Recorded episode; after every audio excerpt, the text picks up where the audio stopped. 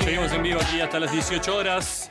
Nos preparamos para introducirnos en las charlas técnicas, este espacio de, para aprender a construir, para aprender detalles constructivos, proveedores, materiales, todo aquello que tiene que ver con la construcción en seco, de la mano de KSA, Construcción en Seco, que lo encuentran allí en Avenida Armada Argentina 920. Le mando un abrazo grande a Fernando Chudnowski a Efraín Gobeto por eh, este espacio de difusión de un sistema constructivo que viene trabajándose mucho en la ciudad de Córdoba y como todo lo que hacemos los cordobeses y cordobesas es autoadaptar los sistemas a la mano de obra local, a los conocimientos que arrastra la tradición constructiva de Córdoba y obviamente nos encontramos con un sistema que tiene mucha rigurosidad y muchos elementos a tener en cuenta. Así que es un gustazo poder charlar en este momento con uno de los representantes de eh, JMA, Perfilería JMA, el ingeniero Ulises Pereira, que lo tenemos en línea. ¿Qué tal Ulises? ¿Cómo estás? Buenas tardes. Buenas tardes, Jerónimo. ¿Cómo están todos ustedes por allá? Bien, muy bien. Muchas gracias por esta segunda entrega de columnas en las charlas técnicas de la Casa de la Construcción en Seco, en donde seguiremos abordando eh, bueno, los primeros arranques de la obra de la Steel Frame, este sistema constructivo que venimos comentando y que JMA desarrolla una amplia gama de perfiles y anclajes para, esta tecnología. La primera, luego. la primera pregunta que habíamos preparado para el día de hoy, Ulises, tenía que ver con, eh, bueno, se habla de panelizado se habla de que se trabajan los distintos muros o paredes a través de paneles y ese panelizado, eh, bueno, veíamos dos, opciones a la hora de encararlo y de construirlo. Comentanos un poco de qué se trata esta técnica y cuáles son, eh, crees vos, los, los primeros pasos a seguir para hacer un buen panelizado de la obra de Steel Frame. Bueno, eh, primero que todo, el tema del panelizado tiene dos tipos de modalidades, las cuales simplemente va a ser el, la única versión en la cual estarían cambiando es el tema del ambiente. Existe el panelizado in situ, en el cual básicamente los obreros en la obra llegarían y harían todo lo que respecta a la estructura en la intemperie, mientras que el panelizado en taller básicamente estaría todo resguardado y no estaría afectado por las condiciones climáticas. Es una técnica ampliamente utilizada debido a la precisión con la cual se entrega la documentación, se arman los paneles según los requerimientos de, de cada plano en particular y posteriormente se hace el montaje en obra. Bien, o sea que digo, el panelizado es una forma de nombrar algunos de los muros en, de, la obra que podrían tener eh, su su, digamos, su nomenclatura en el plano respecto al MX1, por ejemplo, el MI1, digamos, depende del sentido en el que tengan. Y una de las formas de panelizarlo es armarlo en taller bajo techo, sin inclemencias climáticas. ¿Y qué grado de avance tiene un panel de estos? ¿Es la estructura sola o ya lleva alguna de las pieles como el OSB, eh, las aislaciones, o solamente va la estructura hasta la obra y allí se monta el panel? Bueno, eh, la técnica del panelizado no, no, no es totalmente utilizada solamente para paneles, lo que serían las paredes de la vivienda que conforman toda la envolvente exterior e interior, sino que esta técnica trasciende mucho más allá. Eh, consiste también en el armado de otras piezas que son fundamentales para, eh, para el, desarrollo del sistema, como vigas de repartición, armado de estructuras de techo y entre otros elementos. En el caso de los paneles, como acabas de consultarme, eh, básicamente se arma la estructura según los listados de cortes que figuran en cada plano y se lleva el montaje en obra. Dependiendo de las condiciones climáticas, pudiera llegar a, vincular algún tipo de aislación en el interior con la finalidad de darle un poco más de avance en la obra. Pero todo esto va a depender de los subsistemas que cuente, con los que cuente cada panel en particular. Porque el panel básicamente va a venir conformado con dos tipos de perfiles, PGC y PGU, pero puede contener una amplia gama de subsistemas en el interior que, que cada una va a tener una función en particular.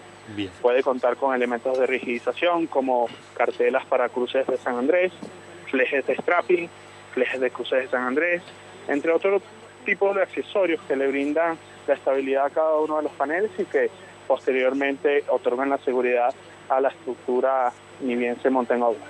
Acá, eh, Ulises, tengo para, para comentarte, digamos, la primer dicotomía, el primer desencuentro que podemos llegar a tener entre la teoría y la práctica. Lo que hemos montado en Córdoba en los últimos años a través de, mi experiencia personal ha sido in situ en la obra, pero el panelizado se hace sobre la solera, que la solera para, para toda la audiencia del 102.3 es un PGU, una U de acero, en la cual arranca el panel donde se insertan los perfiles C, los PGC galvanizados. Em, y uno, digamos, una de las formas de, trabajar que, que comúnmente conocemos en Córdoba es hacer el replanteo, el dibujo sobre la platea, sobre la losa donde se vaya a aplicar el panel, montar los PGU y luego poner las montantes o los PGC insertos armando el panelizado ya eh, abrocado incluso al, a a la superficie de anclaje. ¿Cuáles serían los pros y los contras de trabajar de esta manera? Eh, ¿Por qué hacías tanto énfasis en el panelizado previo al montaje en obra? Bueno, eh, esta es una técnica que ha sido utilizada porque, como bien sabemos, el steel framing es un sistema que, bueno, ha migrado a partir del balloon frame, en el cual sí se materializan los paneles de esta forma.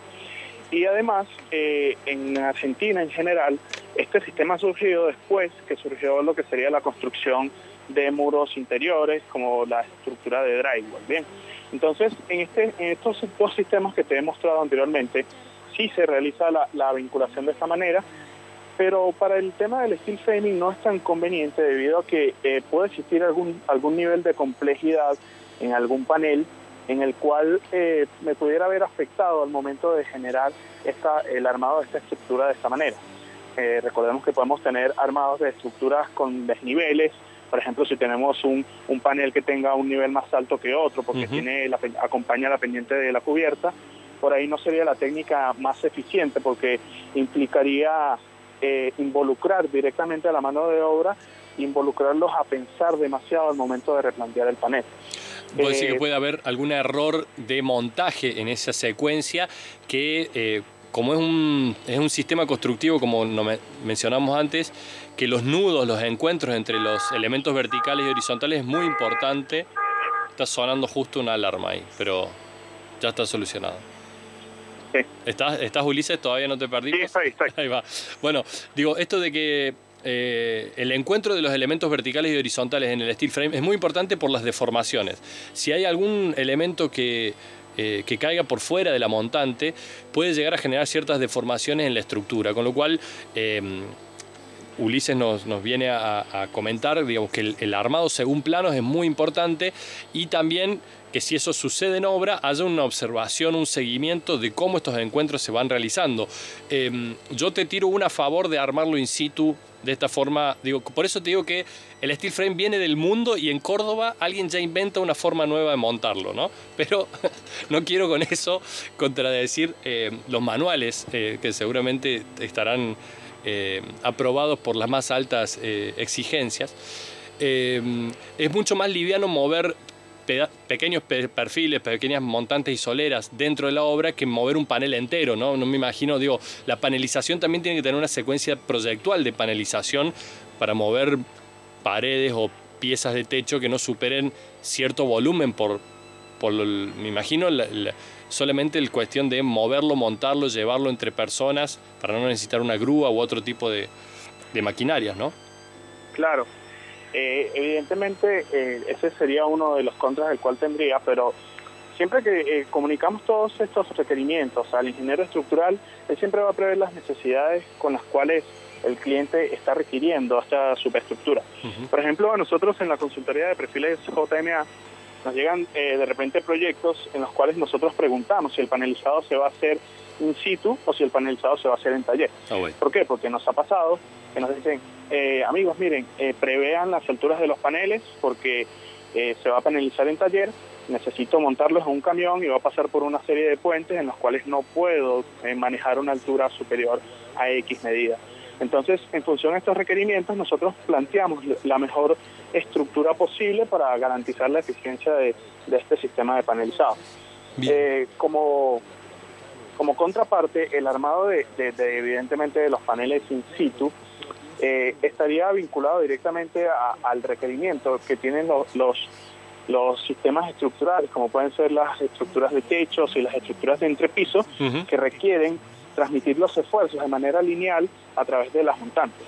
Si nosotros tenemos algún tipo de desfasaje en cuanto a, errores que pudieran surgir del replanteo de esta solera y de los paneles en, su, en, consecución de los 40 o 60 centímetros, eh, puede ser que algún elemento repose directamente sobre la solera superior y me genere deformaciones directas a esta estructura, la cual no es la estructura resistente para, para el ahí remarco y, valoro esto que estás remarcando, se lo traduzco un poco a la audiencia porque tiene que ver otra vez con un sistema de perfiles eh, bastante delgados para lo que es comúnmente el sistema de perfiles con soldadura. ¿no? Los perfiles galvanizados arrancan en un espesor de 0,9 milímetros, menos de un milímetro, y tiene, digamos, es un sistema que eh, no soporta en sí mismo grandes pesos o torsiones o flexiones, sino que trabaja como una gran rigidización en su conjunto. Con lo cual, esto que marca Ulises de que coincidan los, las transmisiones de cargas horizontales con las verticales es prácticamente fundamental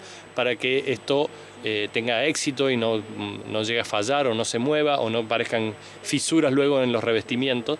Eh, con lo cual, el trabajo in situ por allí tiene eh, algún tipo de riesgo. De todos modos, los paneles cuando vienen de taller también tienen cierta flexibilidad para acomodarse en obra, ¿no? Sabemos, Ulises, que del plano, del AutoCAD, del milímetro que trabajamos en la pantalla del monitor a lo que sucede luego eh, en, el montaje, siempre hay que considerar algunos ajustes eh, y está bueno que estos sistemas lo prevén, ¿no?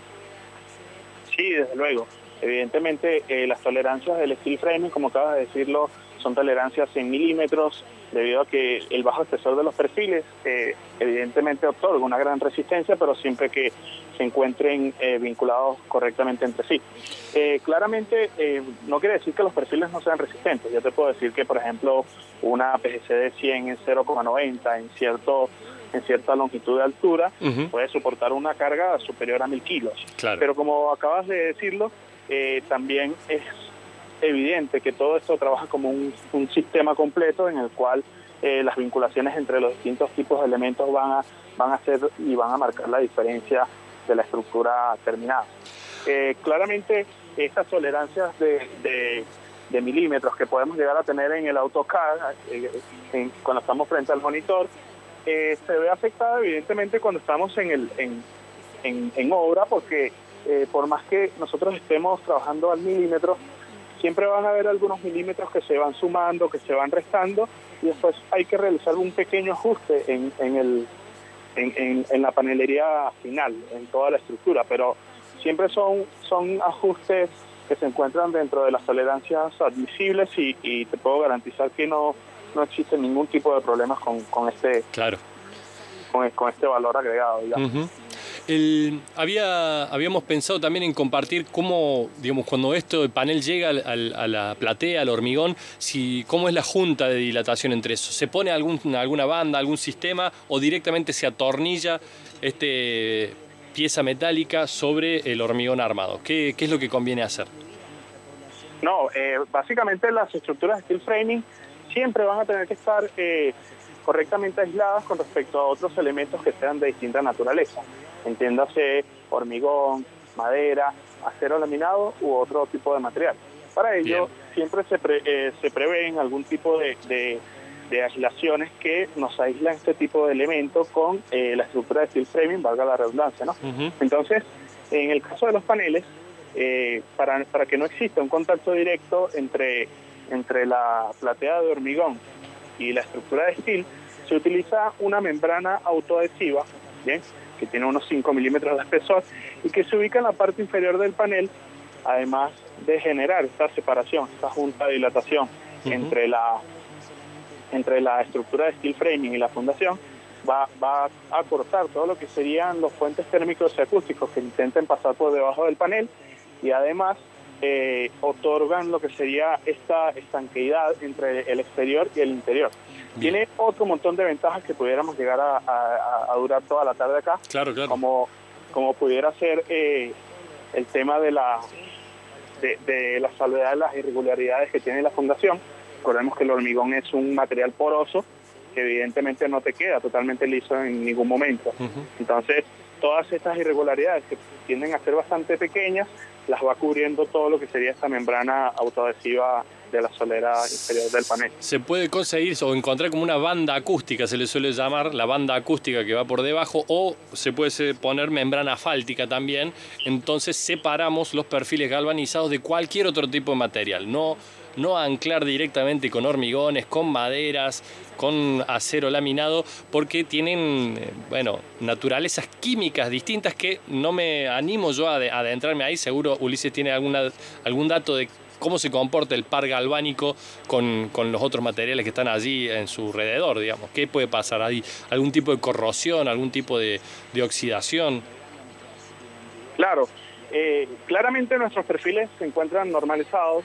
Como hablábamos, nosotros eh, fabricamos bajo la normativa iranías FUC 500-205, la cual prevé un revestimiento de zinc. Este revestimiento de zinc es un revestimiento de 275 gramos por cada metro cuadrado de chapa, entonces es un revestimiento que se aplica en ambas caras y es un revestimiento muy sólido, el cual prevé una, una amplia este, respuesta ante los efectos de la corrosión. Bien. Te puedo, te puedo dar un ejemplo clave, eh, una obra que, que, hicimos en la consultoría antes de iniciar la pandemia, eh, el, el cliente se animó a hacerla de una vez, Después llegó la pandemia, cortaron todo y el cliente tuvo que reanudar nuevamente un año después la obra y nos invitó a que, a que fuéramos a, evaluar la, vivienda, a ver si estaba apta. Y te puedo decir que no existía ningún punto de, corrosión, por más que la estructura estuvo al intemperie durante casi un año. Entonces, eh, ahí hablamos acerca de la seguridad que otorgan trabajar siempre con los perfiles normalizados y claramente si puede existir algún, algún sangrado por par galvánico porque al, trabajar con materiales de distintas naturalezas, lo que va a pasar es que la corrosión va a intentar pasar esa capa de zinc y al pasar esa capa de zinc empieza a actuar directamente sobre, sobre el material base que es el acero eh, SAR 250 en el caso nuestro.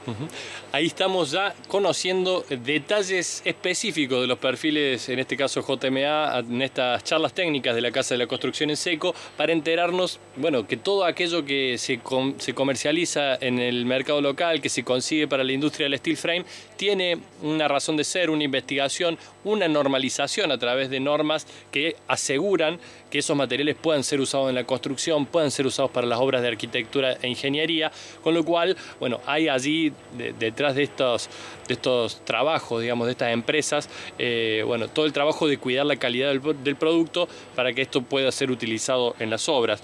Por último, Ulises, eh, nombremos los, principales elementos de anclaje que ya son accesorios de los paneles eh, que necesitan tener una rigidización a través de, yo le digo unos zapatitos, ¿no? Eh, pero claramente eh, no es el nombre más técnico, hablar de esas piezas eh, tipo ménsulas angulares que van en las esquinas y los y las brocas que van anclando estos paneles a los hormigones o a otro tipo de, de mampuestos, digamos.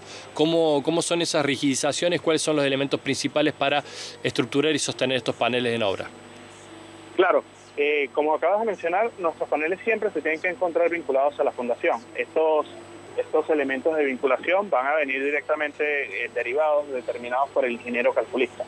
Claramente existen dos tipos de, anclajes en, nuestro sistema constructivo. El primero de ellos es el anclaje químico, que es el anclaje principal, en el cual se utiliza un accesorio que acabas de mencionar, que es como un zapatito, eh, se denomina conector de anclaje HTT14, ¿bien? Que es un conector de, chapa plegada de 3.2 milímetros. De igual forma, así como hablábamos acerca de, del revestimiento de zinc, este también viene revestido con una capa de zinc, bien, en toda la, en toda la envolvente. Y a través de este va a pasar un conector de anclaje, digamos, una ampolla química, la cual pasa a través del hormigón y ni bien esta ampolla química fragua con la varilla roscada, que también debe ser galvanizada, eh, otorga una resistencia tremenda. Te puedo decir que un anclaje químico común tiene una resistencia a la tracción de hasta 15.000 kilos. No lo arrancas más. Primero, primero sacas el, el, hormigón por pedazos que sacar la varilla. Por, otro, por otra parte, existen también las brocas de expansión, que son ya anclajes mecánicos. Ahorita existen una gran, una amplia gama de, de anclajes mecánicos en el, en el mercado dentro de las cuales existen las brocas de expansión, que básicamente eh, hay diversos tipos, pero la más conocida, eh, normalmente con nombre comercial le llaman la Fisher, que hay dos tipologías. Existe una en la cual eh, con una masa van metiendo la, la, la, broca de expansión y esta se va expandiendo a su vez en el interior de, del hormigón. Existe otra que con el uso de un, de, un crique o de una llave estable se le va dando torque a, la varilla y esta de igual forma va expandiendo en el interior del hormigón. Todo esto debe encontrarse aislado con, con una arandela galvanizada, también trae 3.2 milímetros y trae 50 por 50 de sección es importante conocer estos elementos y manejarse con esos elementos en la obra para la construcción en seco del steel frame de este sistema que no hace, digamos, no se soluciona solo con un Fisher plástico y un tornillo del 8 del 10. Eh, sepamos que hay elementos de anclaje muy concretos, que hay que conocerlos específicamente y que hay que saber distribuirlos también en el panel, ¿no? No van necesariamente en las puntas, hay que distribuirlos cada cierta cantidad de de metros, no sé si va uno por montante, cómo se suelen colocar. Eh, esa era una de las, de las últimas preguntas que quería comentarte, Ulises. Bueno, eh, los anclajes químicos, como son anclajes que tienen una alta resistencia a la tracción y al corte, por lo general se ubican en los puntos en los cuales existen estas exigencias. Entiéndanse que este anclaje se, se tiende a utilizar en las esquinas, en los arranques de cruces de San Andrés, y en los arranques de, reticulados y otras estructuras de, arrastramiento horizontal. Por su parte, eh, los anclajes mecánicos se ubican en los paneles exteriores en todo el perímetro.